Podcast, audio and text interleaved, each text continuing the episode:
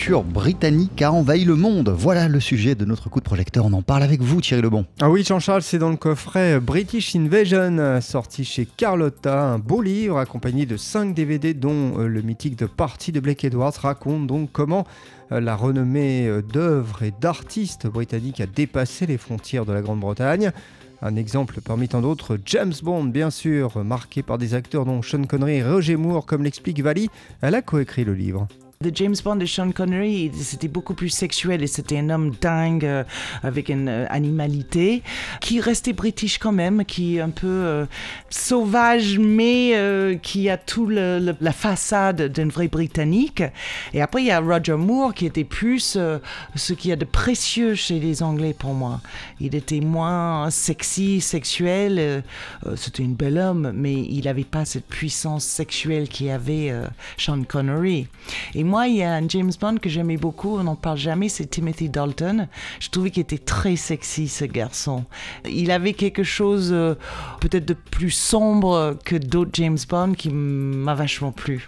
Alors, ce sont des choix subjectifs qui ont été faits pour euh, ce coffret British Invasion. Oui, ce sont en fait les souvenirs et les goûts personnels de deux anglophones qui vivent à Paris, l'anglais euh, Stephen Clark et la chanteuse et journaliste d'origine américaine Vali donc. Et autre exemple, un cinéaste anglais mais qui est souvent associé aux États-Unis, c'est Ridley Scott. Ridley Scott avec euh, Alien, on pense que c'est un Américain, c'est sûr, parce qu'il a fait ce incroyable film. C'est le, 40e anniversaire des Aliens en ce moment. Ça vient, c'est sorti. Je me souviens quand je suis allée le voir, ça m'a traumatisé. Euh, mais vraiment, je me souviens encore quand je l'ai vu. Et c'est vrai que moi, j'étais convaincue que c'était un Américain. C'est comme euh, Stanley Kubrick, encore qu'il est anglais, or il est américain, sauf qu'il a évidemment passé beaucoup de sa vie euh, en Angleterre. Des séries télécultes britanniques sont également évoquées dans ce livre. Ah bah oui, Le Prisonnier, Les Sentinelles de l'air, Chapeau melon et Bottes de cuir, sans oublier bien sûr Amicalement Vôtre. Amicalement Vôtre, c'est drôle parce que c'est l'entente cordiale entre Roger Moore justement qui est toujours aussi suave et toujours aussi coincé quelque part et puis vous avez Tony Curtis de l'autre côté, l'américain qui est plus euh, rock and roll quelque part, il est plutôt jazz on va dire parce qu'il swing, il est là, parle, c'est un, Américain qui parle fort, et puis à côté, on a Roger Moore qui est tout à fait le contraire. Donc là, Amicalement Vôtre, on a les deux cultures américaines et anglaises qui sont un peu exagérées.